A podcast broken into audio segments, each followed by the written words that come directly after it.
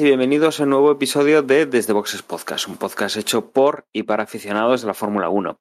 En esta ocasión vamos eh, otra vez a hablar de un gran premio que ha pasado y de un gran premio que se va a disputar este fin de semana.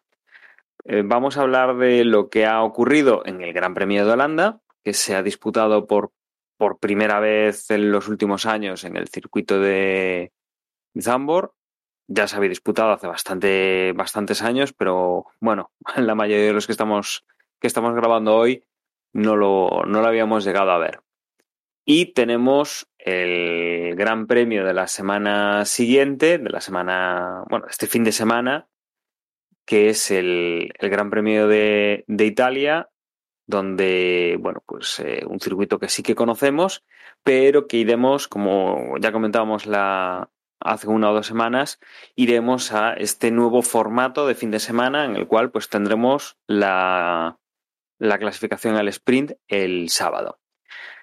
Para comentar todo esto y algunas noticias que han ido saltando estos días, tenemos a Emma. Muy buenas, Emma. Hola, muy buenas a todos. ¿Qué tal? ¿Cómo estamos? Y tenemos a Juan. Muy buenas, Juan. ¿Qué tal todos? Yo estrenando micro, así que muy contento en lo que a podcasting se refiere. Vamos a ver si, si no hay ningún problema y suena todo estupendamente. Y nos metemos con las noticias, Emma, porque tenemos mm, básicamente mmm, renovaciones, confirmaciones, cambios de, equipo y, digamos que ya estamos prácticamente con la parrilla de 2022 eh, confirmada y al día. Eh, empezamos con botas, por ejemplo. Vale, porque básicamente en estos últimos días se han confirmado un poco lo que comentamos en el podcast anterior, ¿no? Bottas ha confirmado como piloto para Alfa Romeo a partir de la próxima temporada. En principio, por lo que he leído, dos, dos años fijos y después otro opcional, es lo que en principio ha firmado Bottas. Y eso hace que, evidentemente, Mercedes hayan anunciado al día siguiente que Russell va a ser el compañero de, Hamilton a partir de la próxima temporada. En cuanto a la longitud del contrato de Russell, a ciencia cierta, no sé decir cantidad de años, pero está, la, la propia página de Mercedes habla de, de, un contrato a largo plazo, con lo cual, no sé, imagino que será cuatro años como poco. Y después, a la par que Mercedes anunciaba hace unos días el tema de Russell, Alfa Tauri también le dio por confirmar a Gasly y su noda en, en Alfa Tauri. Y creo que ha sido hoy, cuando estamos grabando esto, que, que en Williams han confirmado que Albon vuelve a la parrilla de cara a la próxima temporada y hará pareja con, con Latifi, ¿no? Con lo cual, pues a falta de conocer, hay un par de detalles en cuanto a la alineación de pilotos en alguna que otra escudería. Por ejemplo, queda por saber quién va a ser el compañero de botes en Alfa Romeo. Queda por saber algún piloto ahí que oficialicen, como por ejemplo en Aston Martin, que hagan el paripé de confirmar a Vettel y a, y a Stroll. Y también faltaría por saber qué pasa en Haas, ¿no? Porque este fin de semana, en pasado fin de semana, perdón, tuvimos otro capítulo de del Mazepin versus Schumacher y no sé, yo imagino que esa situación no la quieren ni, ni los pilotos ni la propia gestión del equipo y, y imagino que no sé, me imagino que más por el lado de Schumacher, imagino que estará intentando si le es posible, buscar acomodo en otro equipo. Y si eso sucede, pues hará que, que, el, que el lugar que queda pendiente de Alfa Romeo puede ser ocupado por este y veríamos quién se cuela en, en Haas y tal. Pero en principio, aquí el que falta de lo que comentamos la semana pasada es eh, Nick Debris, ¿no? Que estaba ahí en que si Alfa Romeo o Williams y al ir Albon para Williams todo hace pensar que va a ir a Alfa Romeo, pero bueno, no sé, no sé cuándo se confirmará esto, pero yo no, no creo que más lejos de este fin de semana Alfa Romeo anuncie quién va a ser el compañero de Bottas. No creo que lo alargue mucho en, en el tiempo, ¿no? Y en el resto de nombramientos, pues un poco lo esperado, ¿no? No, hay, no ha habido ningún cambio a última hora. Desde luego, sí, era todo, todo esperado. Eh, si estuviésemos grabando hoy y esto no hubiera salido, seguramente saldría mañana. Es una, es una de estas reglas que tenemos en el podcast que siempre nos suele pasar que grabamos y el día siguiente hay confirmaciones. Seguramente mañana incluso podríamos tener alguna, alguna de las que nos faltan por ahí, que es algo muy, muy típico que nos pasa, pero desde luego ninguna novedad así eh, extraña, ¿no? Por, por estas renovaciones, no hay ningún cambio que nos esperase y desde luego, bueno, pues se van aclarando cosas, ¿no? Eso que ya llevamos tiempo esperando de Russell en, en Mercedes, eh, bueno, el tema de Kimi, por ejemplo, esa salida que ha dejado pues huecos en, en Alfa Romeo, pues eh, era esperable, ¿no? Por, por edad. Mm, bueno, pues veremos, veremos esas confirmaciones que tenemos pendiente, cuánto se, cuando se realizan que posiblemente no tarde mucho, sobre todo en el momento en el cual pues los asientos que, que podían quedar libres o donde ha habido movimientos pues están bastante definidos, con lo cual esperemos que en los próximos días o en las próximas carreras sí que tengamos alguna confirmación, pero nada, nada que no, no fuera esperable.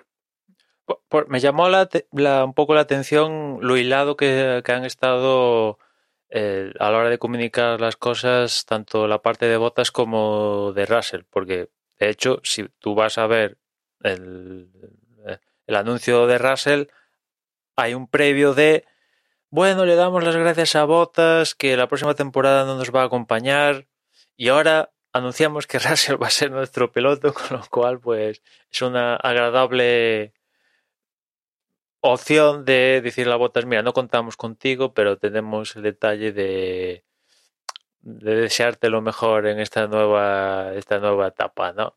Un Botas que ha dado un, hay un par de entrevistas a medios finlandeses y por lo que ha trascendido dijo que, que si Mercedes lo hubiera ofrecido seguir una temporada, él lo hubiera rechazado, que quería firmar con alguien pero que con quien firmara para mínimo un par de años seguro. Que esto de estar año a año, pues te jode la vida, con perdón. Que en ese sentido yo lo entiendo. Estar año a año ahí, siempre estar pendiente de continúo no continúo, pues no es lo más, lo más agradable. Pero me cuesta, me cuesta creerle lo de que, bueno, chaval, un año más continúas y que dijera que no, estando en Mercedes, a mí me cuesta creer que hubiera rechazado si Mercedes lo hubiera, se lo hubiera ofrecido. Bueno, a ver, eh, hablar en este caso es gratis, con lo cual eh, puede decir lo que quiera. Desde luego, luego lo comentaremos también, alguna cosa que ha habido este fin de semana con, con el tema de botas. Eh, la situación era para, para salir, para cambiar de equipo y, y salir de ahí. Y después los que decían que Hamilton nunca va a permitir que Russell vaya a Mercedes, pues bueno, ahora ¿qué será lo próximo que tenga que decir esta gente? Hombre, yo muchas veces he dicho que Hamilton estaría encantado de que siguiese, de que siguiese botas. Eso lo decimos. Fuese... Pero de ahí a, que, no, a manejar claro. el cotarro para que no sucediera nunca. Claro, es que es a lo que voy. O sea, yo creo. O sea, una cosa es decir eso y otra cosa es decir que Hamilton impone su criterio a Mercedes. Yo eso no lo tengo tan claro. Sobre todo teniendo en cuenta que el recambio que le ponen, o sea que a día de hoy tienen un piloto presumiblemente con garantías como para estar luchando por el campeonato. Sí, teóricamente Russell debe jubilar a Hamilton. Claro, o sea, o como mínimo peleárselo, o sea, estar eh, como mínimo, entiendo que a la altura que la que tenía Rosberg. Sí. No voy, a, no voy a, asegurar que Russell es mejor que Hamilton, porque aparte es algo que tendrá que demostrar el propio Russell clarísimamente, pero presumiblemente no va a ser eh, un segundón como lo ha sido Botas.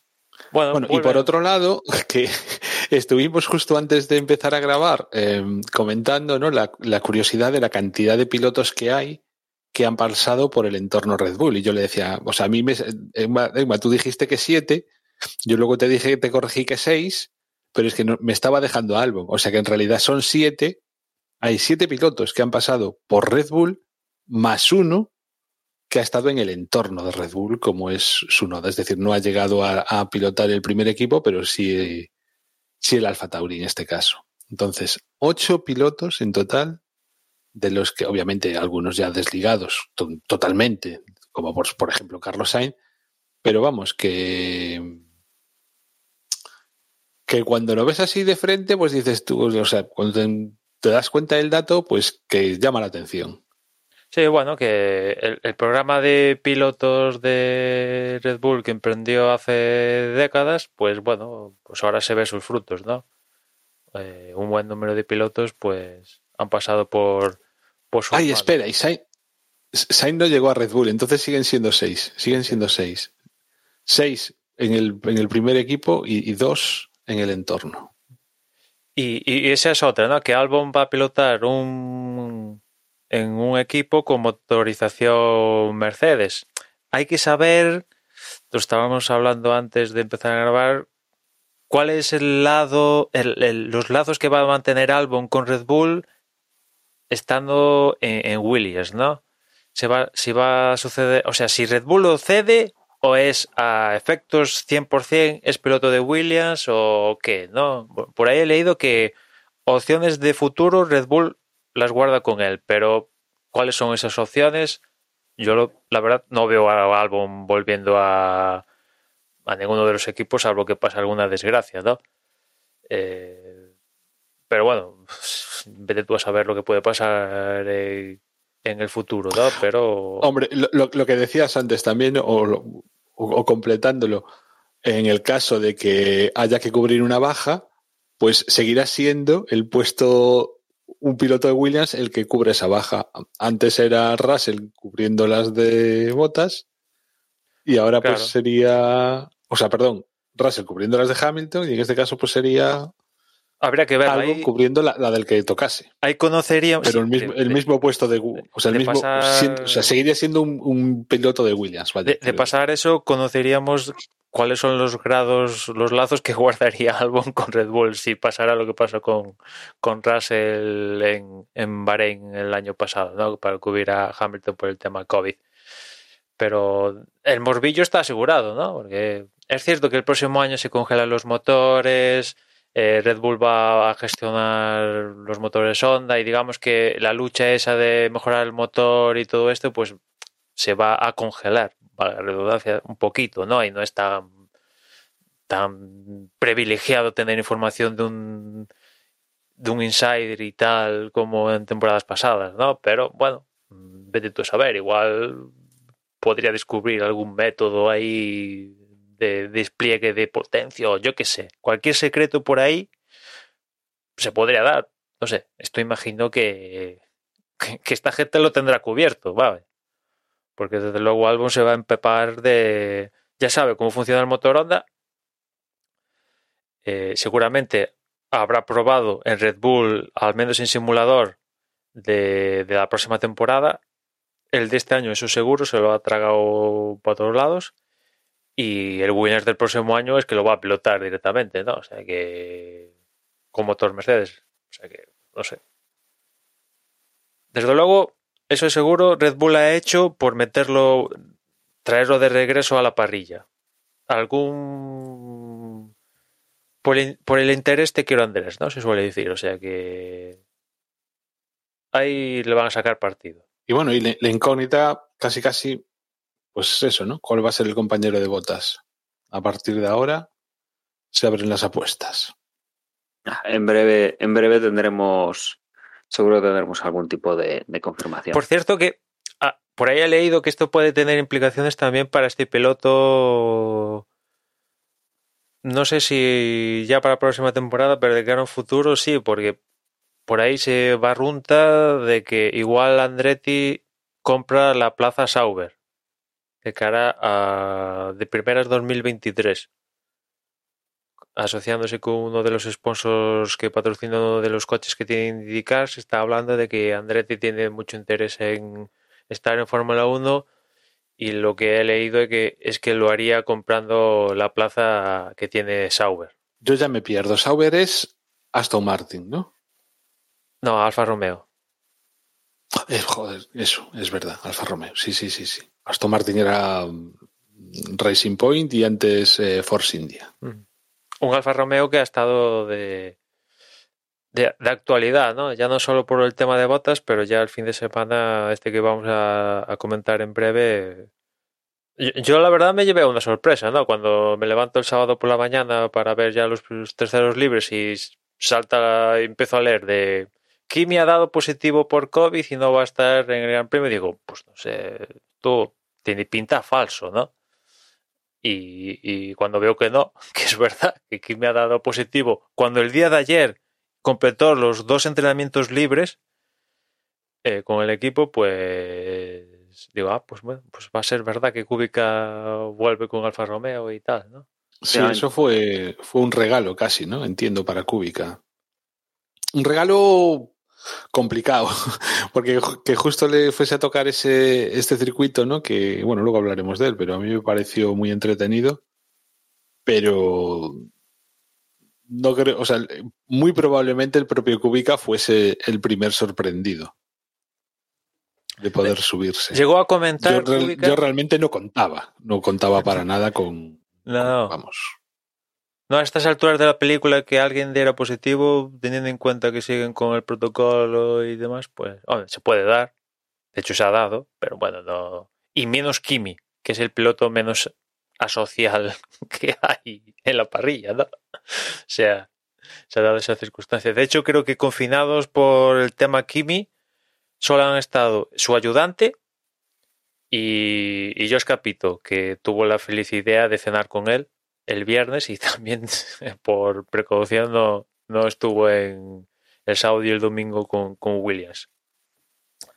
Pero eso, a lo que iba de, de Kubica, que comentó que el, creo que el sábado por la mañana le, de repente se encuentra con que, me están llamando al teléfono y mira el teléfono y veo llamadas perdidas de, del, del team principal de Alfa Romeo. Va a ser, ¿no? Y, y llama, devuelve la llamada pensando que era él el que estaba dando positivo. Y ahí le cuentan, no, no, es que ha dado Kimi, tú prepárate que sales. No, una agradable sorpresa, ¿no? Para levantarte un sábado y que, que desde luego luego, bueno, luego vamos a, a, comentar un poco, ¿no? De, de la carrera. ¿Y cuándo le hacen, uy, per, perdona Dani, ¿cuándo le hacen el siguiente PCR para saber si puede correr ahora en Monza? No, ves que no va a poder correr en Monza. No, imagino que ya ha fallado porque eh, tiene que dos PCRs, o sea, negativo dos veces, ¿no? En dos test. Y, y, si ya no. Creo que ayer, ayer o el lunes le hacían uno. Y no, no, no ha trascendido si dio positivo o negativo, pero en alguno de estos ya ha tenido que dar negativo y de ahí que no, no vaya a estar Kimi. O sea, que se haya confirmado que Kubica va a seguir sustituyéndolo en, en Monza. Uh -huh. Bueno, pues mira, me alegro por Kubica. Por cierto, un Kimi que está sano y es uno de los afortunados que lo está viviendo sin ningún síntoma ni gaitas. Va a ser complicado. Previsible porque vamos, porque están vacunados, eso está clarísimo, ¿no? Vacunados, Entonces, pues... están en forma. La verdad es que tienen pocas posibilidades de. Además, seguramente los contactos, pues, eh, tampoco serán muy extremos, con cargas virales altas, con lo cual, pues, oye, mmm, lo más lo más leve que, que se pueda pasar la enfermedad. Seguramente hasta no tenga ni, ni síntomas, ¿no? Y si os parece, aprovechamos, antes de meternos en, lo que ha sido el fin de semana de la carrera, vamos a dar la bienvenida, por fin, que lo teníamos aquí esperando en, en nuestra salita de espera, a José, que se incorpora ahora al, al podcast, ha llegado un poco tarde.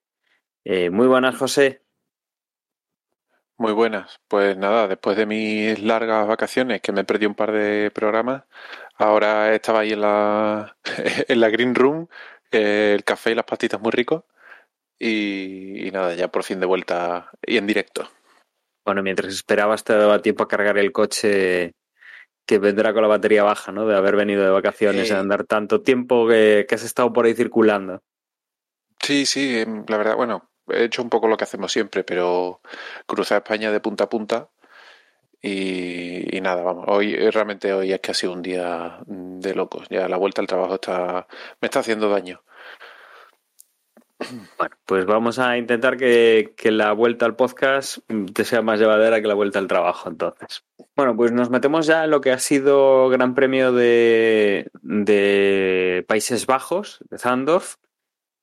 Y Emma, eh, aparte de esa sorpresa que teníamos el, sábado con, con la sustitución de Kubica eh, por Kimi por el tema este de- del COVID, algo que destacar en libres o, o antes de clasificación o vamos ya directamente a clasificación. No, a ver, por destacar, destacaría el- un poco el accidente que tuvo, que a mí me sorprendió, teniendo en cuenta la, pues eh, cómo es Zambor, ¿no? Que no perdona fallos, pues solo vimos un en en la previa, antes de ir a Fuego Real, el accidente de, de Carlos Sainz en terceros libres, en, que fue en la cuarta curva, ¿no?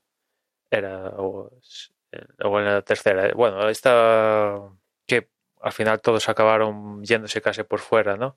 Una de estas bastante que tenían mucho peralte. Y bueno, al final como no tuvo repercusión y pudieron arreglar el coche a tiempo y no cambiaron caja de cambios ni nada, pues no, no afectó a, a puestos ni, nada en, la clasificación, ¿no? Eh, en la Q1 pues hubo un par de sorpresillas. Se quedaron los habituales, que son Mazepin, Schumacher, también se quedó Kubica, hasta aquí dentro de lo normal, pero a estos se les unió Vettel y, Pérez. En el caso de Vettel tuvo ahí un encontronazo cuando intentaba mejorar su vuelta con los Haas, que de milagro no acabó en accidente macabro, que se investigó y el resultado de la investigación fue ninguna sanción. ¿Por qué no hubo ninguna sanción? Porque yo, yo aluciné cuando vi esto, porque al parecer Vettel dijo a los comisarios de que no pasaba nada, que como había siete coches más al parte de los Haas, pues es lo que había, ¿no? Yo flipo ya o sea, si lo que comentamos que fue en Austria por y aparte estuvo implicado Alonso y, y Vettel, ¿no? Si tienes que sancionar a 50 pilotos porque lo están haciendo mal, pues sanciona a los 50 pilotos, ¿no? En la Fórmula 1 prefieren no sancionar a todos, ¿no? En el caso de Austria sancionaron a Vettel y aquí los Haas llevan a salir últimos, ¿no? Pero si hacen algo mal hay que sancionarlos, joder. Para eso está, para eso están las cosas, ¿no? Pero ya sabemos desde Bélgica que, que por causas de fuerza mayor y otras chuminadas el reglamento se lo pasan por ahí cuando se les apetece, ¿no?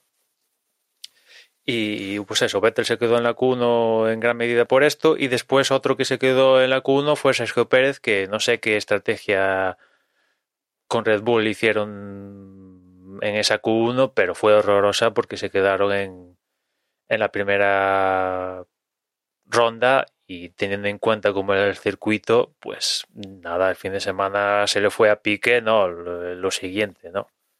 La verdad es que Sergio Pérez tiene que mover el culo y espabilarse él junto al equipo porque no, no, no puede no puede permitirse el lujo de estar regalando puestos en clasificación y después en carrera pues claro hay que hacer milagros y no salen siempre ¿no? Eh, en la Q2 se quedaron Sunoda, Latifi, Norris, que es la primera vez que no consiguió pasar a la Q3 de la temporada, Stroll y, Russell. Aquí la sesión esta fue interrumpida do- dos veces por signos eh, accidentes de los dos pilotos de Williams. Primero fue Russell, que se fue largo y tocó las barreras. Pudo continuar, o sea, tocó las barreras y el coche no quedó mm, nada destrozado y pudo llegar a pit lane y boxes y tal, perfecto. se reanudó la sesión y en ese reanudo de la sesión, pues a las primeras de cambio la Tiffy se fue largo y aquí sí que destrozó el coche de forma importante. Y creo que faltaban como 1.38, una cosa así de la sesión, y el director de carrera decidió dar por finalizada la, la sesión. Otro punto que a mí me sorprendió porque teniendo en cuenta que está en Zambor estaban rodando en torno a 1.10, o sea, yo entiendo que había margen para permitir a los pilotos que salgan, ¿no? Faltando 38, pues podrán hacerlo, conseguirlo no, pero había margen para que intentaran eh, hacer una vuelta rápida, ¿no? Faltando 1.38, pues, en, pero en dirección de carrera dijeron que la sesión ya, está, ya estaba finiquitada y eso privó, por ejemplo, de ver si Norris en un último intento a la desesperada hubiera conseguido pasar o no. A mí yo me quedé de piedra porque digo, a ver, si falta menos de lo que están dando de lo que se tarda en dar una vuelta, pues vale, ahí tiene todo el sentido del mundo, pero faltando más de lo que dan en una de lo que se tarda en hacer una vuelta, déjales dar las vueltas, ¿no? O sea, ¿cuál, es el problema? Ya, Yo también flipé bastante por esto, pero es que además me extrañó, bueno, igual yo no soy consciente o se me pasaron, pero es que tampoco vi que hubiese protestas por parte de los equipos. No, la verdad es que no, no, no ninguna. A mí, o sea, estaba como tú, o sea, no me cuadraba para nada.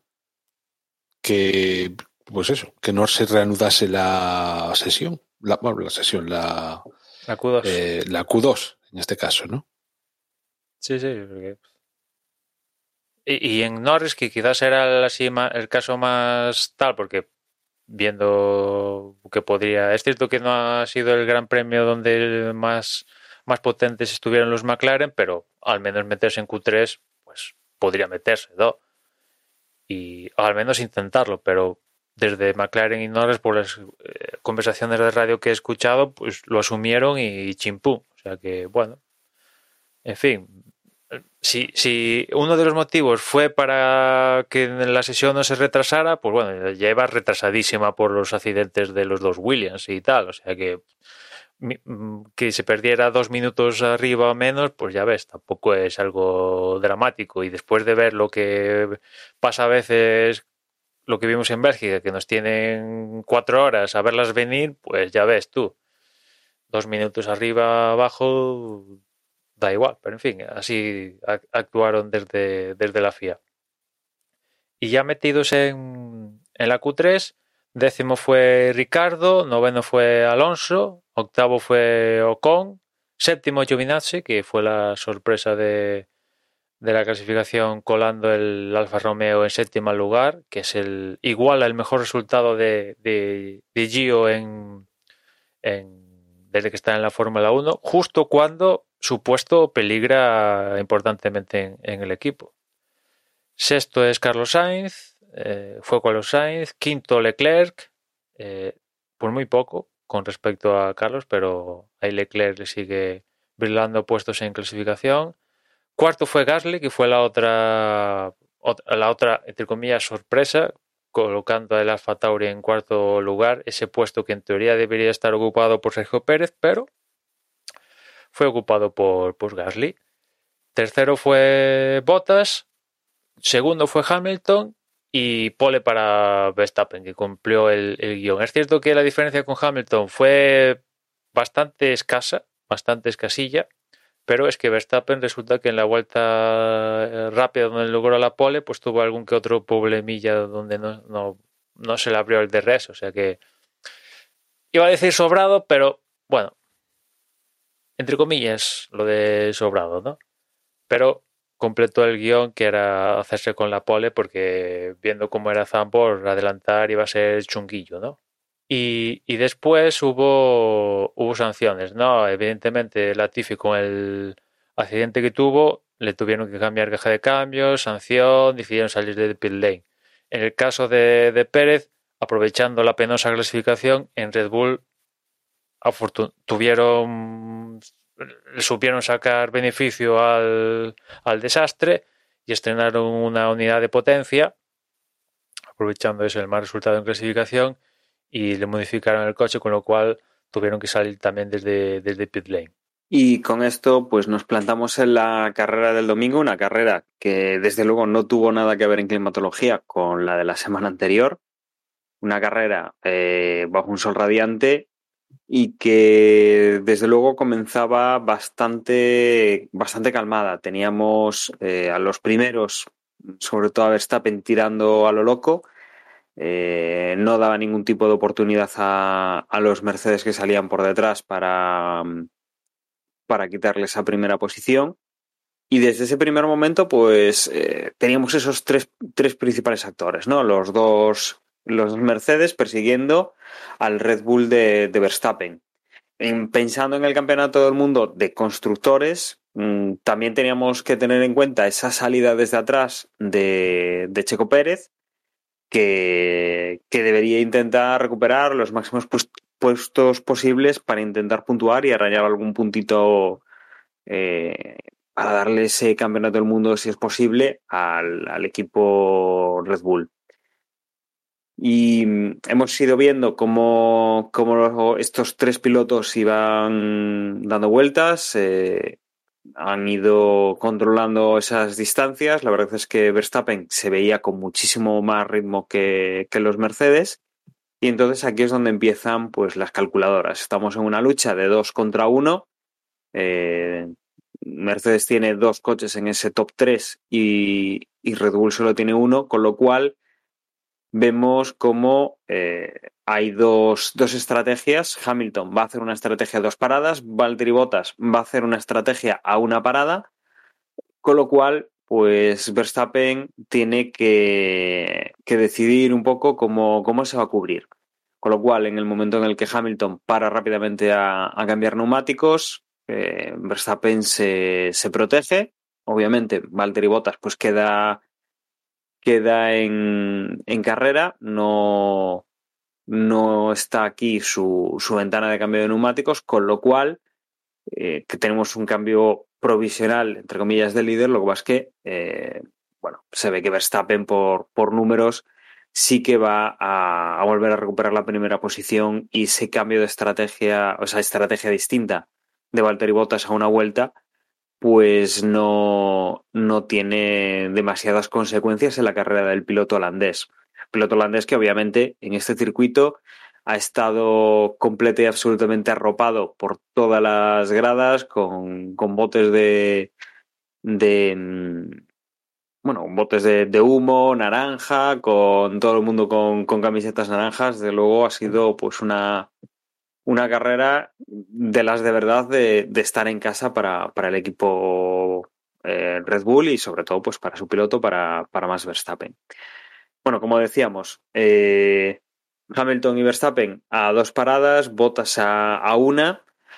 Mm, aquí pues hemos visto cómo, cómo, después han ido a por estos dos pilotos que habían cambiado neumáticos antes, pues han ido a por, por Bottas, que posteriormente pues ha hecho su cambio, se ha visto que la estrategia, la estrategia no le iba a salir bien para, para intentar pues, llevarse el, gato al agua en, esta carrera, que la estrategia estaba en la buena a dos paradas y que en el segundo cambio de neumáticos pues eh, Hamilton eh, tampoco ha sido capaz de, de adelantar a, a, Verstappen y a partir de aquí la verdad es que el, el, piloto holandés ha tenido una carrera bastante cómoda. No ha, no ha conseguido abrir un hueco excesivo, pero sí que ha tenido una, una carrera cómoda. Detalle que al final eh, Max Verstappen ha llegado bastante más holgado a, a, línea de meta, ya que no ha intentado ir a por la vuelta rápida, pero sí que hemos tenido el, el detalle de Valtteri Bottas que haciendo un cambio de neumáticos en las, en las últimas dos vueltas, ante lo cual, claro, lo, lo más normal sería pensar que si va a estrategia de una única parada, ese segundo cambio de neumáticos que de repente se sacan de la manga dos vueltas antes de, entrar, es para hacer vuelta rápida. Pero le indican por radio que no haga vuelta rápida, que se va a reservar esa, esa opción para, para Hamilton. Hamilton que entra en la, en la última vuelta, o antes de la última vuelta, para hacer esa, ese último giro, eh, intentando conseguir la vuelta rápida que le están indicando a, Botas que no debe conseguir. el resultado es que Bottas sí que va hacia la, a, va a la vuelta rápida, mmm, consigue marcar vuelta rápida justo en la penúltima vuelta y que Hamilton pues al apurado de, de, boxes para hacer vuelta para hacer la vuelta rápida porque ese punto extra en ese momento lo tiene su compañero de equipo Valtteri Bottas. Finalmente Hamilton sí que consigue hacer la, la, última vuelta rápida de carrera, con lo cual se lleva ese punto extra, pero como decíamos antes, con, con el tema de la renovación de, o sea, con, con la salida de botas del, del, equipo Mercedes, mm, desde luego esto ya da muestras de, de que no hay nada, nada de buen rollo en, en el equipo Mercedes con, con, este piloto, ya que desde luego también ha habido ahí un, ha habido un comentario en plan, pues de si, si no voy a marcar vuelta rápida, ¿para qué me sacáis a, hacer un cambio de neumáticos? ¿no? Que, obviamente pues es algo que, que también nosotros nos preguntamos. Como digo, eh, vuelta rápida para Hamilton, que entraba en segunda posición por detrás de Max Verstappen, de ahí que pues entrase con una, una diferencia de unos 20 segundos. Bottas entraba en tercera posición prácticamente un minuto y a partir de ahí teníamos a Gasly que ha hecho una carrera muy muy muy constante, se ha mantenido en las primeras posiciones durante toda la carrera. En quinta posición ha entrado Charles Leclerc en sexta, en el último momento, eh, Carlos Sainz ha perdido la posición con Fernando Alonso. Séptimo ha entrado Carlos Sainz, que a punto ha estado de perder eh, la posición con el octavo clasificado, que ha sido Sergio Pérez. La verdad es que ha ido recuperando bastante, bastantes posiciones, pero no le ha dado tiempo a, a ganar más puntos. En novena posición ha entrado Ocon, que ha ido durante gran parte de la carrera junto a su compañero de equipo, Fernando Alonso, y que no ha sido capaz de, de rebasarlo y que, bueno, pues luego ha perdido posición con, con, con Sergio Pérez y, y, luego aparte, como Fernando nos ha ganado una, pues se han quedado ahí a, con dos pilotos por el medio. Y en décima posición ha entrado Lando Norris. Por detrás de ellos ya sin puntuar, eh, Ricciardo décimo primero, décimo segundo Lance Stroll, décimo tercero Vettel, décimo cuarto Giovanazzi, décimo quinto Robert Kubica, décimo sexto eh, Latifi y a partir de ahí pues eh, Russell que abandonaba, eh, Mick Schumacher con tres vueltas perdidas, Sunoda que también abandonaba y eh, noveno, en última posición, perdón, Nikita Mazepin que también tenía que, abandonar la carrera. El circuito les ha encantado a los pilotos. Eh, el ambiente ha sido espectacular, como si no hubiera sucedido el tema de la pandemia. Pero lo que es una carrera excitante, yo creo que ha sido de, las peores de, de, lo que llevamos de, de, temporada en ese sentido, ¿no? No ha tenido mucha, mucha ciencia la carrera. Yo destacaría sobre todo a Fernando, fue uno de los pocos que, en la salida consiguió adelantar puestos. Y encima salió vivo, porque ahí tuvo un par de toquecitos entre Ocon, después el toquecito que tuvo Giovinazzi. En otras circunstancias, Fernando hubiera estado fuera de carrera, pero aquí, pues mira, tuvo fortuna y esos toquecitos no le influyeron y consiguió adelantarlos en pista.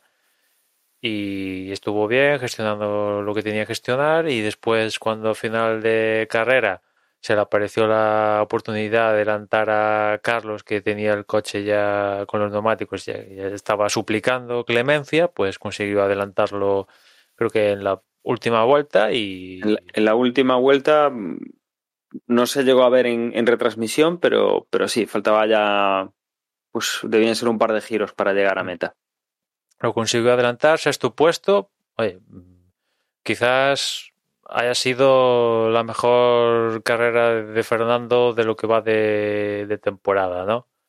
Al menos para, para mí, ¿no?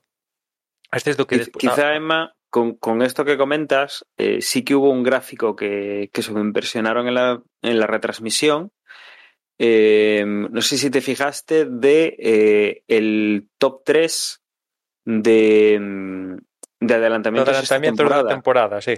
Sí, sí, que tenemos a Vettel, Vettel en primera posición, Fernando en segunda y tercero era Sergio Pérez, me parece recordar.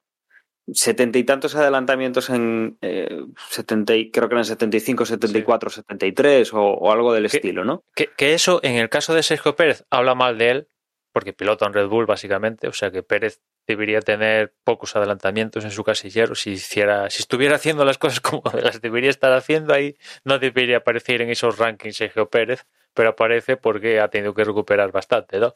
Pero en el caso de Fernando, pues tener esos adelantamientos, teniendo en cuenta que maneja un Alpine, pues está, está bastante, bastante bien, ¿no? Y yo ya digo, ha sido de las mejores carreras que le he visto a Fernando eh, esta temporada. Y otro, no sé si llegaron a poner la repetición eh, durante el Gran Premio, pero se vio después en el post carrera una salvada que hizo en la curva esta En la peraltada, peraltada. Que estuvo a centímetros de en el sitio este donde tuvo el accidente Carlos Sainz en los Libres 3 estuvo Fernando a, centímetros de reventar el coche en, en esa curva pero consiguió salvarlo y, y continuar el, el Gran Premio ¿no? con lo cual muy- yo al menos muy contento con la actuación de, de Fernando después también me gust- gustaría comentar el lío este de, de Mercedes con la vuelta rápida, ¿no? Porque yo creo que con Botas ahí le marearon, le marearon la perdiz al final, ¿no? Porque le entras a. O sea, imagínate, tú eres piloto y a falta de. ¿Cuánto fue? Tres vueltas, una cosa así, lo metes dentro. Y Botas diría, pues bueno, entro dentro para intentar la vuelta rápida, pero no sé qué milonga le contaron en- desde el equipo en vez de decirle, mira, te metemos dentro para que haya espacio para Hamilton, para que sea él que consiga el punto y dejarse de, de gaitas de no, afloja, no sé qué. Después tiene que, cuando Bottas ya está en esa vuelta marcando primer sector violeta, segundo sector violeta, sale el, el jefe de estrategia de Mercedes para decirle, oye, Valtteri, afloja, afloja, que aún nos vas a fastidiar la historia esta, ¿no? Y, y aflojó, pero no aflojó tanto lo suficiente como para hacer vuelta rápida. Después mm, metieron a Hamilton y consiguió la vuelta rápida sobrado y tal, ¿no? Pero hubiera sido mm, esperpéntico que yo creo que todo el mundo entiende que ese punto pues era para Hamilton, pues está una, una lucha encarnizada con Verstappen, pues para Hamilton es que, que pinta botas en, en toda esta película, ¿no? Pero no sé, intentaron Yo es que ahí- Te- Tengo una especie de teoría que probablemente esté equivocado, ¿no? Pero creo recordar que mm, en ese momento, o sea, si, mm, pongámonos en la situación de que Verstappen consigue la vuelta rápida, se la quita a Hamilton. Entonces, para recuperar esa vuelta rápida, además que la recuperase Hamilton, obviamente tendría que entrar a cambiar neumáticos y, bueno, de hecho lo, lo que pasó al final. Pero para que eso se pudiese suceder, Bottas tenía también que entrar porque en caso de que, o sea, no estaba, o sea, estaba lo suficientemente cerca como para que si entra Hamilton, el que quedaría segundo en la carrera era Bottas. Claro, claro, por eso digo, que entrara Bottas tenía que entrar para darle el espacio a Hamilton, porque si no, si Bottas no entra y Hamilton entra, con lo que tú dices, Bottas hubiera adelantado a Hamilton y era mejor Claro. que entrara adentro antes que decirle, oye, Valtteri, afloja 30 segundos para que Y entonces la, la explicación, la explicación yo creo que es esa. Simplemente es, aunque Hamilton tenía la, la vuelta rápida, met- paran, a, paran a Bottas para tener la oportunidad de parar a Hamilton llegado el caso. Pero a Bottas no se lo explicaron bien porque el tío hizo la vuelta rápida. Y Sí, pero hizo Puedes la vuelta jugar rápida porque, porque según paró, o sea, según cambió los neumáticos, el tío entendió que, teni- que, que lo Que era era, rápida. era- era dar la vuelta rápida. claro, claro. Y Claro. cuando estaba ya con el. Claro, Sí, sí, perfectamente. Lo que pasa es que cuando le mandaron a aflojar a, a mitad de vuelta, aunque aflojó el tío, no aflojó lo suficiente o que aflojó bastante, pero bueno, o sea, aún así consiguió la vuelta rápida, vaya. Con lo cual, Sí. el, el Botas lo que, le- lo, lo que diría es, joder, ah, eh, con lo que dices tú, Emma, explicadme las cosas, porque lo que no tiene lógica, así de primeras, es que me paréis, que me pongáis neumáticos nuevos. ¿Para qué? Pues para hacer la vuelta rápida, que es lo normal. todo, pero, claro, los de Y- Mercedes, Y pues. después, no, no, esa no era la mejor. Lo mejor es que después, con el pequeño ese lío que se pudo dar, que al final acabó con Hamilton con el punto, que es lo que tenía que haber sido y fue. Eh, claro, esto a, prensa y tal, esto se lo comentan a Hamilton y Hamilton dice, bueno, tampoco, ¿qué más da el punto tal? ¿Qué más da? Por radio estaba, chicos, necesito ese punto, ¿eh? Como sea. O sea, que este tío es eh, una de cal y una de arena, según sea la prensa o, fuego real, ¿no? Pero si son agonías, que estaba eh, protestando constantemente por, o sea, bueno, protestando, diciendo, es que no voy a llegar con los neumáticos, es que voy a tener que cambiarlos, es que no sé qué, es que no sé cuánto. Pero, cuando ya pero le viste lo bueno, que hizo el pues, ingeniero, ¿no? Claro, cuando el ingeniero le dice, vale, pues, mm, Pues venga, la- nos, de nos conform- conformamos con el P2 y, eh, guarda neumáticos. Y entonces es el tío cuando dice, ¿cómo voy a parar ahora si lo tengo más cerca que, que antes? O sea, no sé, lo de Hamilton es... eh, No, no, pero eso ya lo sabe todo el mundo. Cuando dice que me estoy Sí, sí, muriendo, no. ¿qué muriendo? Si te estás haciendo ahí 100 metros lisos a 9.58 de ritmo de Usain Bolt, ¿qué me estás contando? Ya no solo los, los ingenieros, los ingenieros de Hamilton se tienen el cielo ganado. O sea, Pero es que cada conversación que nos pinchaban de radio, que vale, que la seleccionan y tal, era, chicos, no voy a llegar, no sé qué. Que no es la primera vez que pasa, es que es un, lo que tú dices, un agonía, es que, que tal. Y, y, a Verstappen se lo dijeron, hay una conversación que, que pregunta, bueno, ¿a qué distancia está? Y le dice, no sé, dos segundos o así, y pregunta a Verstappen, ¿y no se está quejando de los neumáticos? o sea que ya, ya se saben de qué va la, la película esta, ¿no?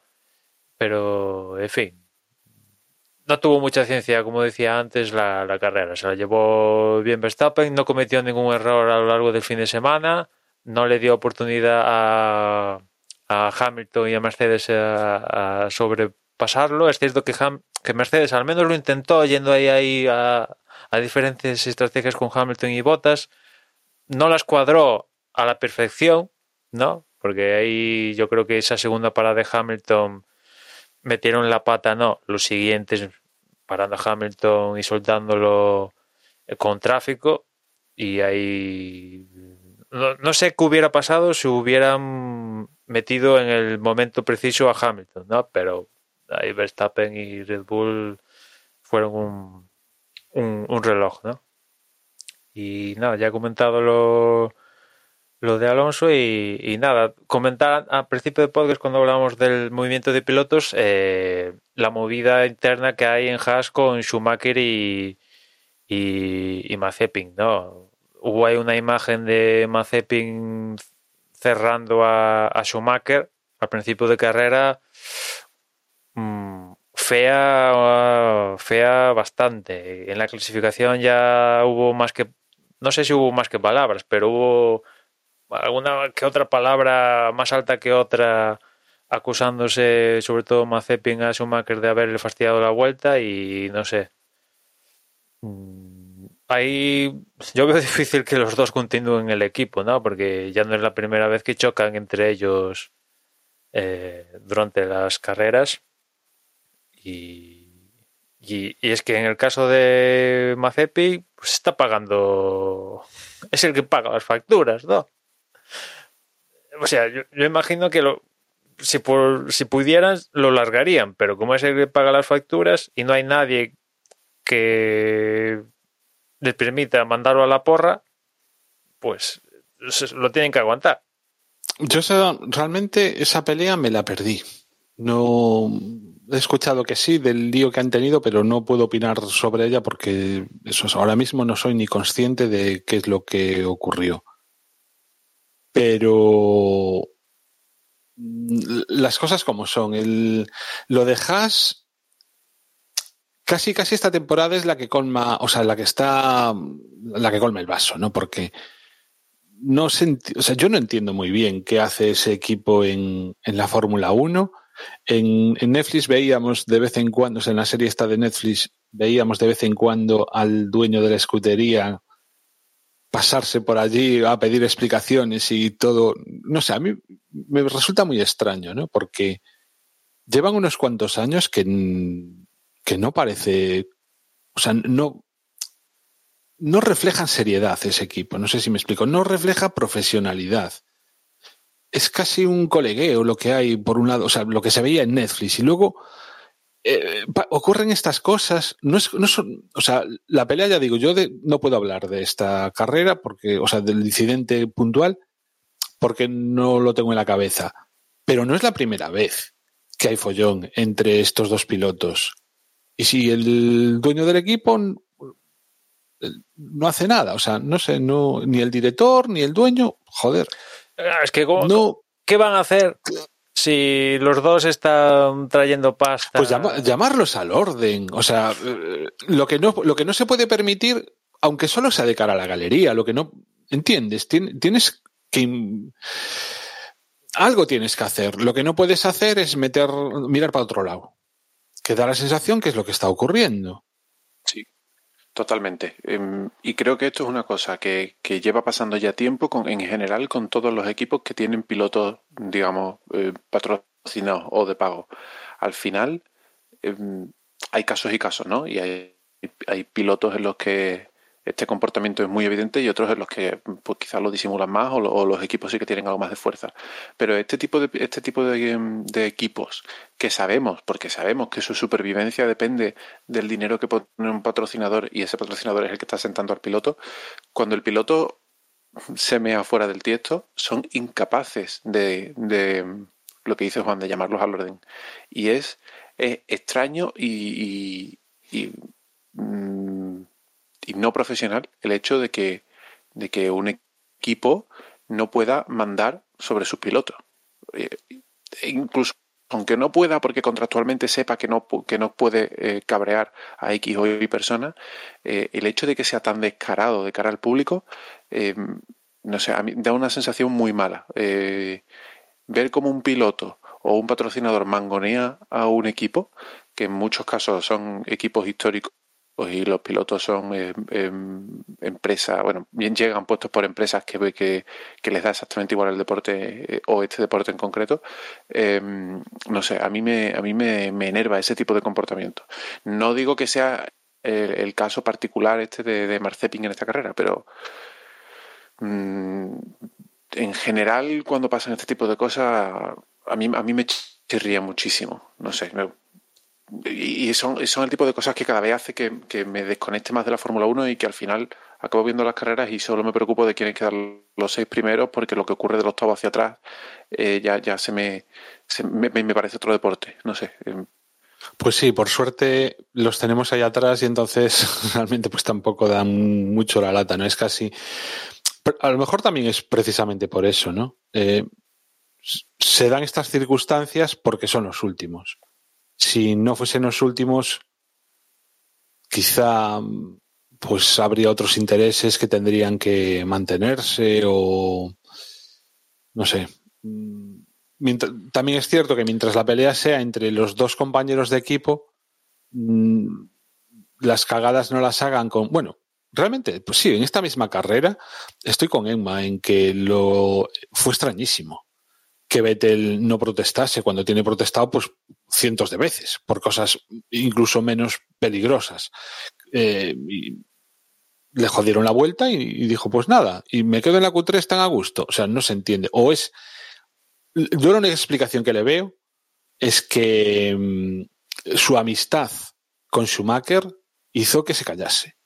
Porque además, el, o sea, no sé si escuchasteis también el podcast de la Fórmula 1 que hace poco, no sé si fue hace un 15 días o por ahí, estuvo Mike Schumacher en el podcast y comentaba, ¿no? Que casi, o sea, el piloto con el, su colega dentro de lo que es el circo es el propio Vettel, ¿no? Y vamos, eso, pues que son amigos, que les, yo qué sé, pues tendrán un colegueo como el que probablemente tienen, o muy parecido al que tienen Carlos Sainz y Fernando. Y la única explicación que le veo es esa, que por colegueo, pues quisiese pasar de todo, pero pero vaya, que sí que es, mm, bien extraño esa situación. Sí, sí, seguramente eh, lo que pasa en clasificación tiene esa explicación que, que comentas, ¿no? Pero Bueno, es que en el caso de Haas esta temporada ya es que como ya asumieron de partida que tiraban automáticamente la temporada, que no gastaban... Es el único equipo que no, ha sal- no, ha- no gastó ninguno de los tokens que tenía disponible para esta temporada, no los ha gastado. Es apenas ha llevado, le ha puesto algún aletín nuevo al, coche, ¿no? Eh, de hecho, están reutilizando chasis y los propios eh, pilotos se han quejado de que, por ejemplo, Mazepin se ha quejado de que su coche pesa más porque de- de reparchear los chasis, pues evidentemente pues cogen peso porque ya fruto de los parches pues no es el chasis idílico que sale de la cadena de producción, ¿no? O sea que han tirado la temporada por completo, eso ya lo sabíamos antes de empezar la misma, pero no sé, mm, es que es un equipo zombie, ¿no? Diría yo. Y ahora mismo está secuestrado por quien pone la pasta. Quien pone la pasta pone un piloto y parte del otro, ¿no? Y, Mazepin tiene carencias como piloto. O sea, ha llegado, llegó a Fórmula 2, tal, perfecto, ganó carreras, pero ya Fórmula 1 esto es la élite. Solo pilotan 20 en todo el mundo, la élite nivel máximo dedicación exclusiva, se mira todo con lupa, etcétera, etcétera, y tiene carencias. De Schumacher, a ver, ahora mismo no diría que es el, el Nova más, francamente, pero Yo es que a mí llamadme malo, pero yo no veo que Mazepin lo esté haciendo peor que Schumacher. ¿eh? claro, no es el Nova más, con lo cual es que se junta, ¿cómo es esto? El hambre y las ganas de comer, ¿no? O sea, A lo mejor sí que lo veo más. mm, más loco en ese sentido. lo veo, o más, al menos tiene más, educación. más- en ese sentido. claro, Schumacher más educación. Que no es que cometa menos errores, pero al menos no los comete a posta. Claro, claro. O, o- o no genera situaciones de peligro a posta. Entendámonos. Pero lo que es habilidad como piloto, por ahí andan. ¿eh? O sea, quiero decir, no creo que Schumacher haya demostrado mucho más que Mazepin. O sea, la verdad. Sí, sí. Mazepin tiene este lado. No sé. Bueno, por un lado, yo le veo alguna que otra carencia en comparación al resto de la parrilla, ¿no? Pero después tiene este lado fuera, problemas fuera de la misma. Que bueno, antes de subirse al monoplaza ya montó una y con eso que pasó en Instagram con la chica y tal, que vamos, es que. Porque pone la pasta, como decía, pone la pasta y, y tuvieron que tragar. Siguen tragando, pero otro, no sé. O los dos fuera, o que Schumacher se busque la vida en Alfa Romeo, o no sé qué va a pasar ahí, pero los dos en la próxima temporada me cuesta verlo. Después de, de toda la historia que están amasando eh, este año, ¿no? Y vamos a ver lo que sale en Netflix, ¿no? Porque capítulo dedicado a Haas, eso lo doy por descontado y vamos a ver qué drama monta esta gente, ¿no? Si ya en la vida real ya hay drama, pues imagínate lo que puede salir eh, fru- fruto del audiovisual, ¿no?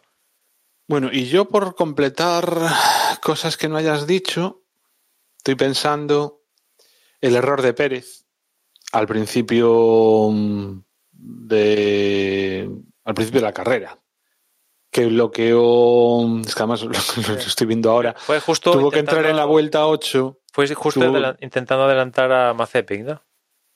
Sí, pero bueno, bloqueó una rueda, se vio claramente y tuvo que entrar a cambiarla, con lo cual la estrategia que tenía planteada de empezar con el duro, aguantar, imagino, hasta el infinito y más allá, ganar un montón de posiciones y luego, pues al entrar, eh, bueno, recuperar todos esos puestos que, que lógicamente al salir desde el pit lane había perdido, aparte ya de la nefasta clasificación que hizo. Y en ese sentido, pues eh, si al final acabó la carrera que acabó mm, octavo, creo, ¿no? Pues de no haber cometido ese error, pues igual hubiera quedado sexto o, o por ahí, ¿no? Vamos, no me extrañaría. Y entonces, pues nada, me parece que, que hay que ponérselo en el debe de Pérez, ¿no?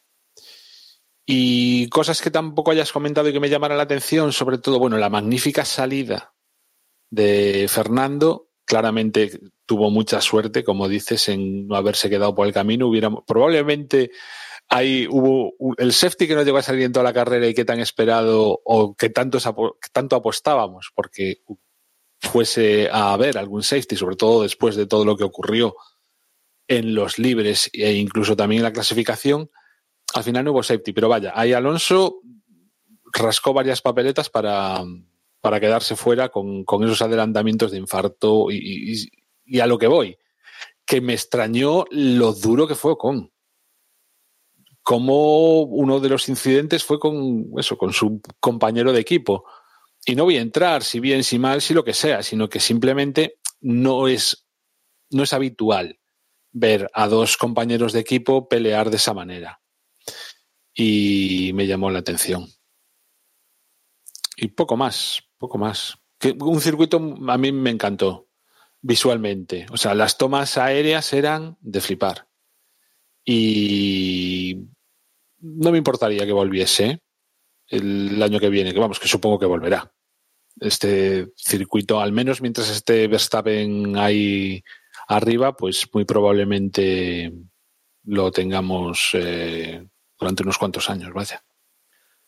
Hmm.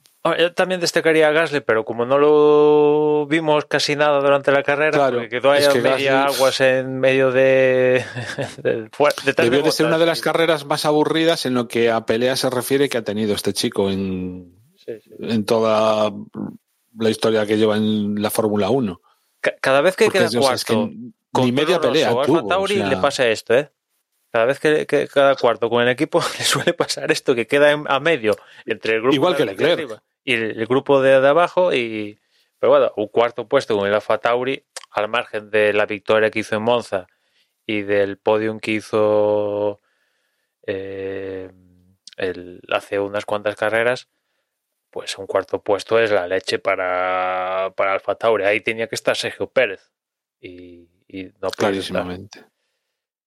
Y después Ferrari que dio síntomas de, de debilidad ¿no? con, con los neumáticos a final de carrera. Se notó sobre todo en, en Sainz, que bueno, se lo comió con papas Alonso. Leclerc pudo aguantar un poquito más, pero bueno, no pudo intentar ni acercarse a, a Gasly.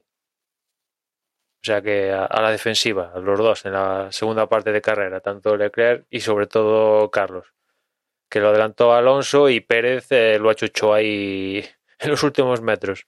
A ver si sonaba la flauta.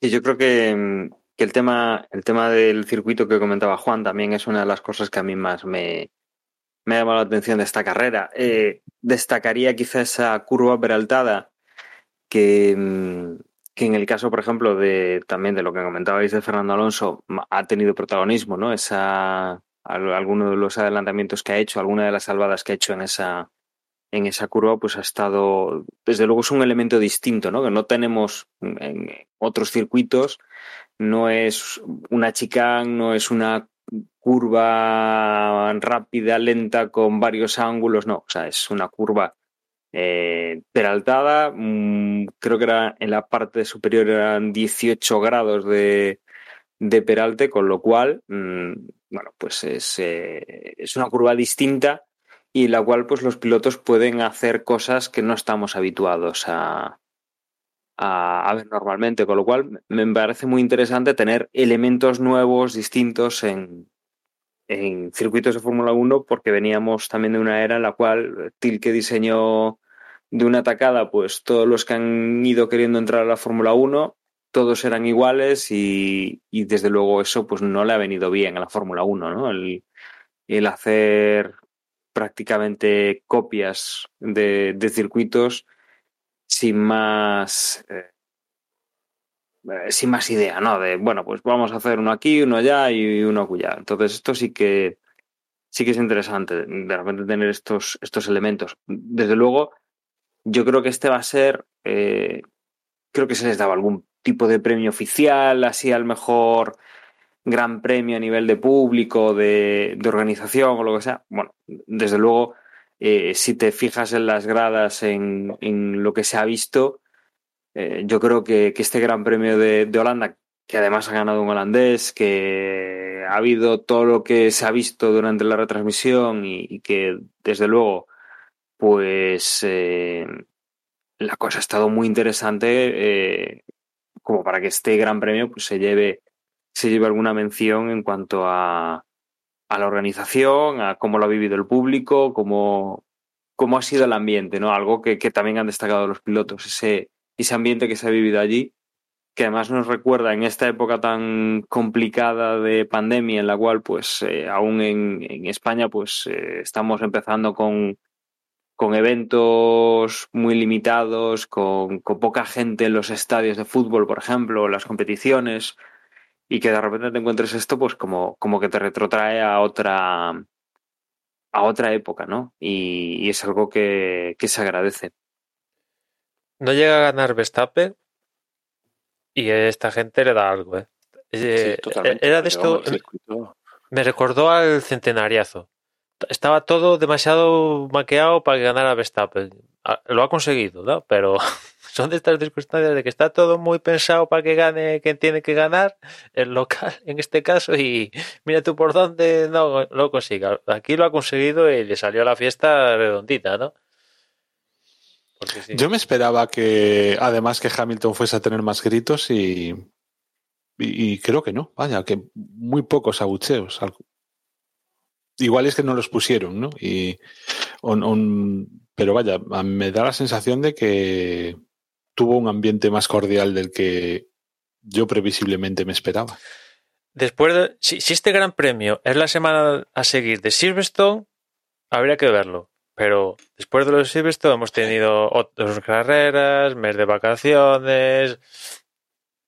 Mmm, y se ha rebajado un poquito. Pero si llega a pasar después, una semana después de los de Silverstone, habría que ver el ambiente. El nivel de abucheos con, con Hamilton. Pero sí, lo que tú dices, sí hubo incluso menos abucheos, diría yo, que los que pudimos escuchar en Bélgica. A mí me parece un muy buen resumen lo que habéis comentado de lo que ha sido el fin de semana. Eh, como decía Emma al principio, lamentablemente, por lo menos para mí, ha sido una carrera muy aburrida, en la que, en la que bueno, desconecté, mi, cerebro estaba, eh, mis ojos estaban viendo la, la, la, carrera, pero mi cerebro desconectó en la vuelta 10 o 15 y no me enteré eh, prácticamente de nada de lo que pasó a partir de ahí porque, porque me estaba aburriendo mucho, pero pero eso son, eso son cosas circunstanciales, por, por, bueno, por, por cómo han ido los pilotos en pista o por la elección de neumáticos o por el clima. Y, y, esas cosas pasan. Sin embargo, el circuito, que en su día cuando se metió en el calendario, mmm, bueno, no digo que no nos gustase, porque no lo conocíamos, pero sí que generó ahí un poco de dudas, ¿no? De, oye, ¿qué va a pasar? Un circuito eh, parece ser que en una zona un poco complicada, tal, como que no es...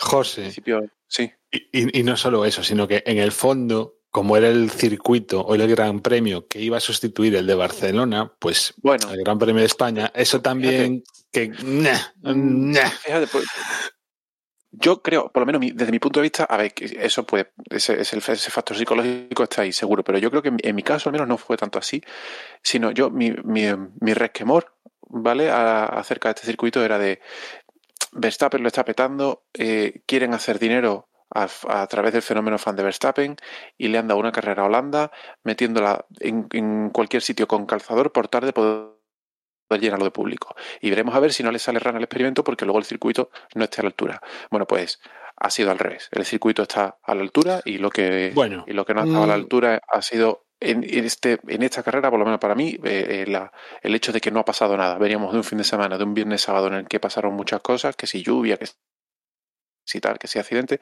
y el domingo no pasó nada.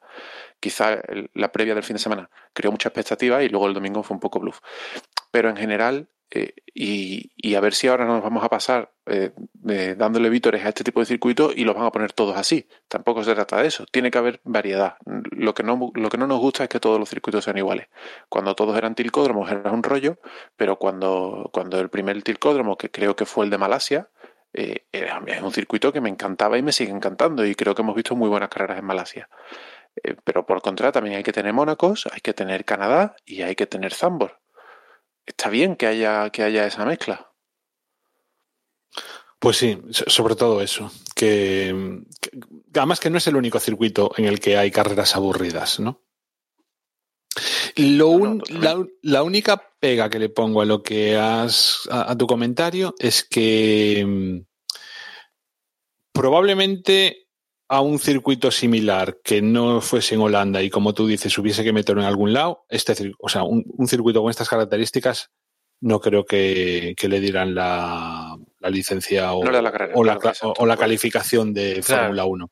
Porque Exacto. lo de los boxes, por ejemplo, El problema es cómo, cómo casa esto con la historia esta de que no, tenemos un programa informático que diseña circuitos espectaculares con unas instalaciones espectaculares. ¿Cómo casa eso con esto? ¿Sabes? Que te dice, no, ahora hemos hecho el de Vietnam, un estudio ¡buah, fantástico. A- Arabia Saudí, ¡buah, espectacular.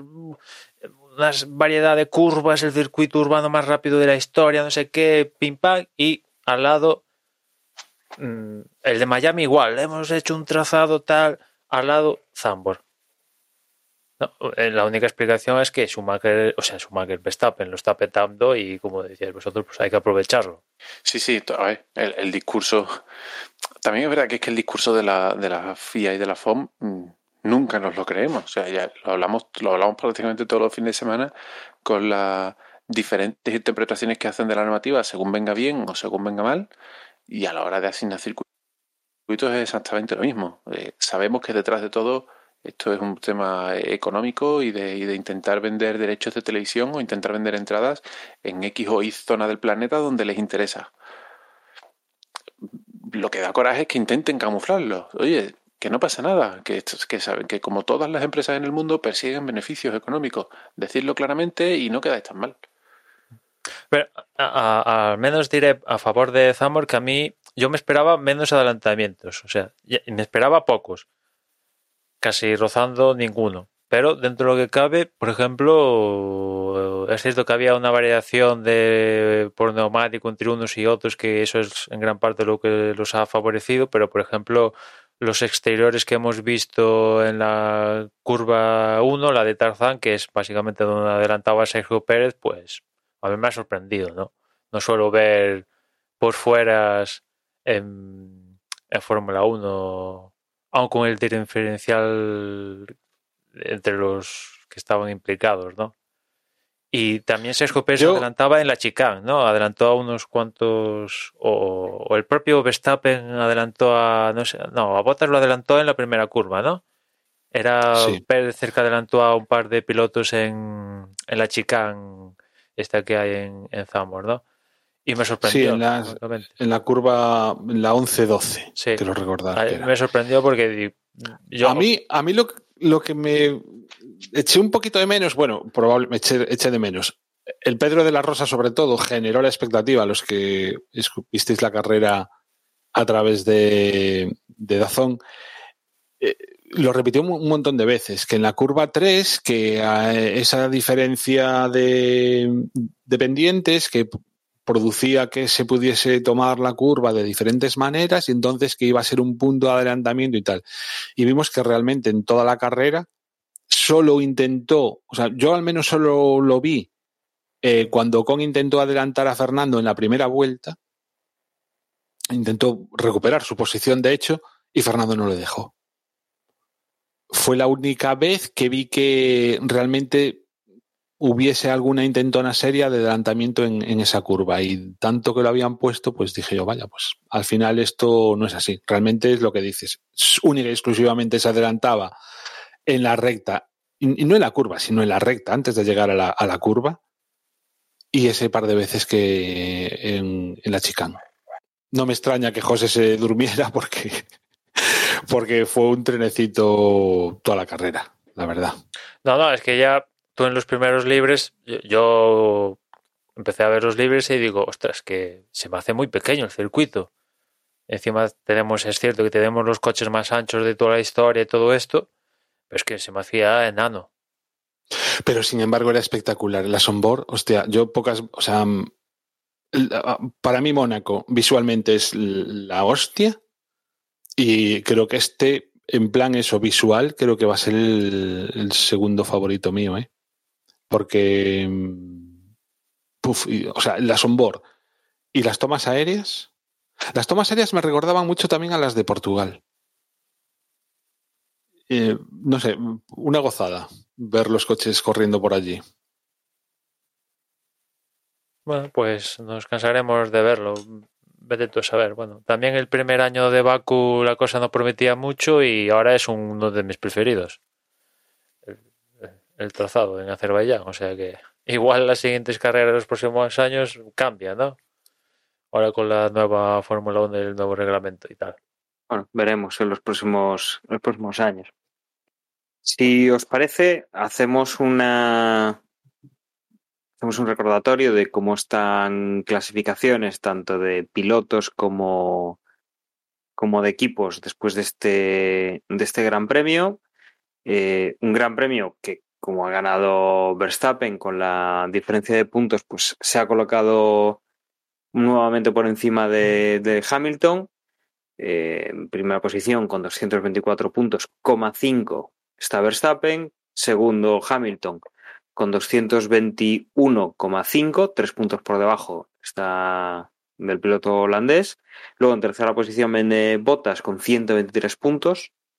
Cuarto es Norris con 114. Quinto Sergio Pérez con 108. Sexto Leclerc con 92. Séptimo Carlos Sainz con 89,5. Octavo Gasly con 66. Noveno Dani Ricciardo con 56. Décimo Fernando Alonso con 46, un décimo Esteban Ocon con 44, décimo segundo Vettel con 35, décimo tercero Sunoda con 18, los mismos que se tiene el décimo cuarto que es Lance Stroll, décimo quinto Russell con 13 puntos, décimo sexto Latifi con 7, décimo séptimo Kimi Rekonen con 2 y décimo octavo Giovanazzi con un punto. Ni Schumacher, ni Mazepin, ni Kubica han puntuado todavía. Eso en cuanto a pilotos, en cuanto a constructores. Aquí sí que sigue por delante Mercedes eh, con 344,5 puntos. Segundo es Red Bull con 332 puntos, 12 puntos por debajo del, equipo Mercedes. Después viene el equipo Ferrari en tercera posición con 181 puntos, 5. Cuarto McLaren Mercedes con 170 puntos. Quinto eh, Salpín con 90 puntos, sexto Alfa Tauri con 84, séptimo Aston Martin con 53, octavo Williams con 20 puntos, noveno Alfa Romeo con 3 y en décima posición, sin haber puntuado todavía, el equipo Haas. Y no sé si queréis añadir alguna cosa más y si no, pues ya nos vamos a cambiamos de país, no de continente y nos vamos para Italia. Vale, pues nos metemos con Italia. Emma, aquí sí que tenemos relativo a los horarios algún cambio. Como decía, volvemos a repetir lo que tuvimos en Silverstone. Carrera del sprint el sábado. ¿Cómo nos influyen los horarios? Pues el viernes los primeros libres serán a las dos y media, la clasificación a las seis el, sábado, perdón, los segundos libres a las 12, la sprint qualifying está a las cuatro y media y el domingo la carrera a las 3. En cuanto a neumáticos, para aquí Pirelli ha seleccionado la gama intermedia, el C2, C3 y C4. Y en cuanto a las zonas de DRS en Monza, pues las clásicas, ¿no? La entre la 7 y la 8, y después la, línea de meta, ¿no? Esas son las zonas clásicas de, de Monza. Siguen sin gustarme los horarios. En este caso, el viernes, que la carrera, o sea, que la clasificación sea a las 6, es ponerla más temprano que lo que ocurrió en Silverstone. Y a, las 6 es, ahí, en, el puñetero medio de la tarde, con lo cual, lo de siempre. O sea, de la parte por todo el medio. Con, vamos, personalmente yo no la voy a poder ver en esta ocasión, la clasificación en directo. Y luego, bueno, la carrera al sprint al menos han tenido la decencia de traerla para las cuatro y media y no creo que la había sido a las eh, a las cinco había empezado o cuando había empezado en Silverstone. Piensa, piensa, que hay una hora de diferencia entre Italia y, y Reino Unido y seguramente es, es, la diferencia que tú estás. Pero yo creo que en Silverstone, en, en, Silverstone casi siempre adaptan, porque luego la carrera en Silverstone había sido a las tres, como siempre, ¿no? A ver, a ver, a ver, por favor. Hemos hablado de esto ya más veces. Eh, en Silverstone, en Reino Unido, siempre tienen las carreras de Europa a su horario, siempre el mismo. En España a nuestro horario, siempre el mismo. Y en Italia a su horario, siempre el mismo. Quiero decir, el hecho de que Reino Unido tenga una hora menos no quiere decir que la carrera sea un, una hora antes. Es que allí se celebra a las dos y aquí a las tres. Pero sigue siendo a las tres, como todas las carreras europeas. Claro, justo. No eh, sí, sí, o sea, digamos, mantienen, entre comillas, el, el UTC. Exacto. Sí. Quiero decir que en Reino Unido todas claro. las carreras son a las 2. O cuando la carrera en España hace años era a las 2, allí siempre era a la 1. Es que mm, hemos, sí, sí. esto es una duda recurrente que de, además de vez en cuando vuelve a salir en el grupo de Telegram. Y, bueno, pero, pero, pero, pero lo que, lo que quiero decir. lo, lo, que quiero decir es que en manteniendo la hora de la carrera, la de siempre. Sí, sí. Lo que, han, lo que están variando son las horas en las que ponen la clasificación y la carrera al sprint. Sí, sí. Y en este caso, la, la, me parece peor la hora en la que han puesto la clasificación del viernes y sin embargo me parece mejor la hora en la que han puesto la carrera al sprint. Pero es que aquí yo sí he descubierto que... que, por, mi, por mis horarios que yo los viernes no puedo ver Fórmula 1. Claro, es, que, que, es, que es muy difícil. El horario original es este que vamos a experimentar nosotros y que es, se experimentó en Reino Unido el, el, en aquella carrera, ¿no? O sea, este es el horario previsto, ¿no? Que sea a las 6 de la tarde, cuatro y media, 3, ¿no? Porque Silverstone para, para nosotros la carrera fue a las 4 de la tarde, que tampoco fue muy allá y tal, bueno, en fin. No, la carrera fue a las 3, lo no, acabo no, de fue decir. A las 4, fue a las 4. Bueno, pero porque en este, en este caso se, se, modificaron los horarios porque era una carrera al sprint. No quiere decir que porque fuera Reino Unido hubo que cambiar los horarios. Es muy, yo me estoy liando a mí mismo y muy, me resulta muy difícil explicarlo. Pero bueno, creo que la primera vez que lo he dicho es lo que me, la que me lo explica hoy Santiago. Sí, o sea, que, se, que mantienen el horario UTC en Silverstone. Exacto. El, el, final... el horario habitual.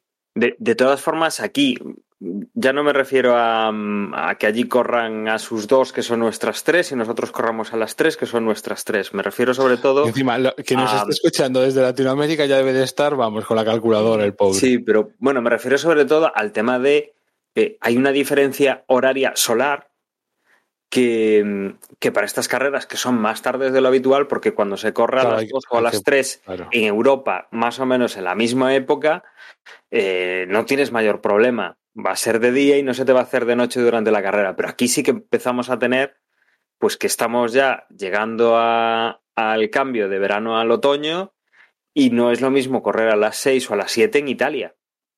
Eh, anochecer a las 6 de la tarde en Italia todavía es buen momento del año, pero empieza a estar en límite, sí. Claro, claro, claro, es, que, claro. es que, ahí, ahí es importante, con lo cual eh, sí que hay un, una diferencia horaria solar que, que, sí que nos está... Bueno, y que además no es de una hora, porque Mira, si el, no recuerdo mal, Italia son... El, el sol se está poniendo... El sol se eh, anochece en Monza a las 8 menos cuarto. Pues ahí lo tenemos. Con que, con que haya un poco de retraso, pues por eso no debería de pasar nada, pero si hay, si pasa lo de eh, ¿cuál fue? La carrera de la semana pasada. O sea, en Bélgica, nada, no se corre. Eso es. hay un Bélgica y, y te quedas con, con, la pista mojada y, y oscura encima. Eso en la clasificación, porque ya las carreras ya son más, son un pelín sí, más pronto. No, sí, tiene, tiene lógica entonces que la clasificación sea a las 6, cierto. Es un horario muy puñetero, eso sin duda alguna. Sí, sí, hombre, esto ya lo sabíamos cuando anunciaron el formato que poner fuego real en un día laborable 100%, pues tenía estas implicaciones. Sobre todo la clasificación. Después del fin de semana, pues intentas ahí, bueno, cuatro y media, fastidias, sí, sobre todo porque te rompen el, el status quo que ya más o menos sabes cómo va todo, ¿no? Pero creo que lo comentamos con Silverstone también, esto de que no haya ninguna sesión a la misma hora es un poco raro. Sí, es un poco raro porque, mm, no sé, yo al final, yo no sé vosotros, pero yo siempre acabo, los viernes por la tarde los sábados por, o los sábados por la mañana, acabo buscando en Google horario F1 hoy, porque nunca me acuerdo. Eh, pero cuando lo buscas el sábado y ves que hoy la clasificación es a las 3, ya dices, bueno, pues salvo que estemos en un gran premio muy raro, mañana la carrera también es a las 3. Y esa, concepción mental de que clasificación y carrera es a la misma hora, a mí me ayuda. Y claro, este tipo de gran premio, pues eso te lo rompe totalmente. Pero bueno, también es verdad que la, la clasificación que conocemos como clasificación se mueve al viernes, o sea que Es que la carrera al sprint, yo entiendo que la han puesto a las cuatro y media para que acabe a la hora que acabaría una clasificación si fuese en el formato habitual. yo también lo entiendo así. Sí, no, la clasificación dura una hora normalmente. Por Bueno, eso. es verdad, ¿no? Está muy tarde, ¿no? ah, bueno, claro, acabaría a las cuatro. Joder, sí, no. Claro, claro. ¿Qué No, coño? no, nada, no, sí, todo, nada, nada, nada. Es al revés. Está empezando cuando acabaría una clasificación que vaya con un poco de retraso. Nada, intentaron ajustar el horario y tal. Yo imagino que igual tomaron como referencia mm, Brasil, porque es supuestamente donde vamos a ver otra vez el este formato. Y como en Brasil sí que van a ser horas normales, por la diferencia horaria, a nosotros nos va a cuadrar a las 7 de la tarde, pero en Brasil van a ser las 2 o las 3, no sé cómo es. Una cosa así, con lo cual en Brasil no va a haber modificaciones y, nosotros tampoco vamos a ver modificaciones porque lo vamos a ver al horario que si se hace en la carrera, ¿no? Que normal, solemos ver el, el gra- el Gran Premio, ¿no? Pero bueno, si querían, es que tampoco tenían mucha alternativa. En su momento creo que también lo dijo, lo dijiste tú, José, es que si quieren cambiar el formato es que, ¿qué hacen? ¿Cuándo metemos las, las cosas estas? No, a ver, yo no, no lo veo mal. Es verdad que a mí, por, yo te digo, es una cosa particular mía. Yo los viernes no puedo verlo. Entonces, bueno, pues la clasificación normal me la pierdo. Pero es verdad que esta clasificación tiene menos importancia que otras porque al final donde está la chicha es en la carrera del sprint. Entonces, bueno, pues vale, me la pierdo y no pasa nada. Y, y- y- y veré la del sprint. Si es que puedo verla a las cuatro y media, que igual, mm, no sé, no, no sé si este horario me viene bien o mal. El- la semana que viene os diré pero entiendo que cuando están intentando hacer cosas nuevas y modificaciones y, jugar con el, con el fin de semana, pues también buscan horarios para que la mayor parte de la audiencia de la Fórmula 1, que quizás sea Latinoamérica, Europa y, no sé si alguna zona de Asia, que no lo sé, eh, esté en horario diurno para que no nos pase lo que nos pasaba hace años, que nos teníamos que levantar a las 5 de la mañana para ver el Gran Premio de Japón. Bueno, pues supongo que eso para las audiencias de televisión y para sacar más dinero a las televisiones les viene bien. Bueno, veremos cómo sale esta segunda intentona con el con el formato este que han propuesto para este para esta temporada, a ver cómo, cómo sale en un escenario como, como es Monza, ¿no? Donde, bueno, pues al menos en clasificación antaño vimos juegos de rebufos que trajo imágenes curiosas, pues a ver cómo se lo plantean los equipos este año.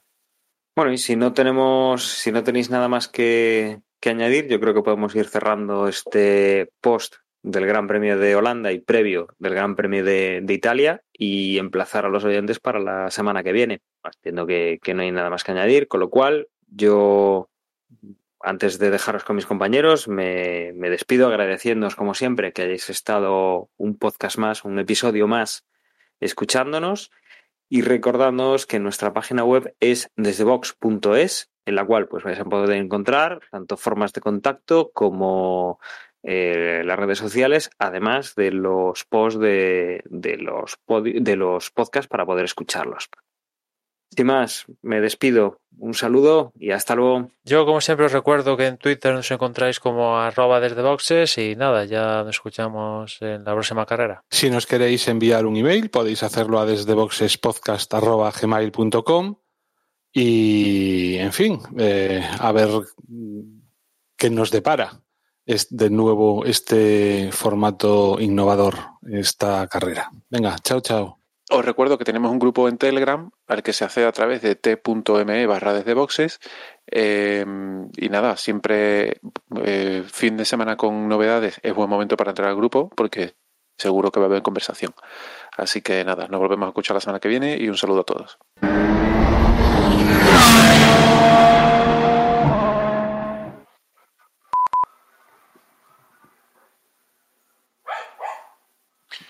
Perdón, luego cortáis, es que justo ha pasado por aquí un coche con la música a toda leche. Em, retomo. Lo escuchamos. que justo iba a habbar y coño, se, se forma aquí la verbena. Venga.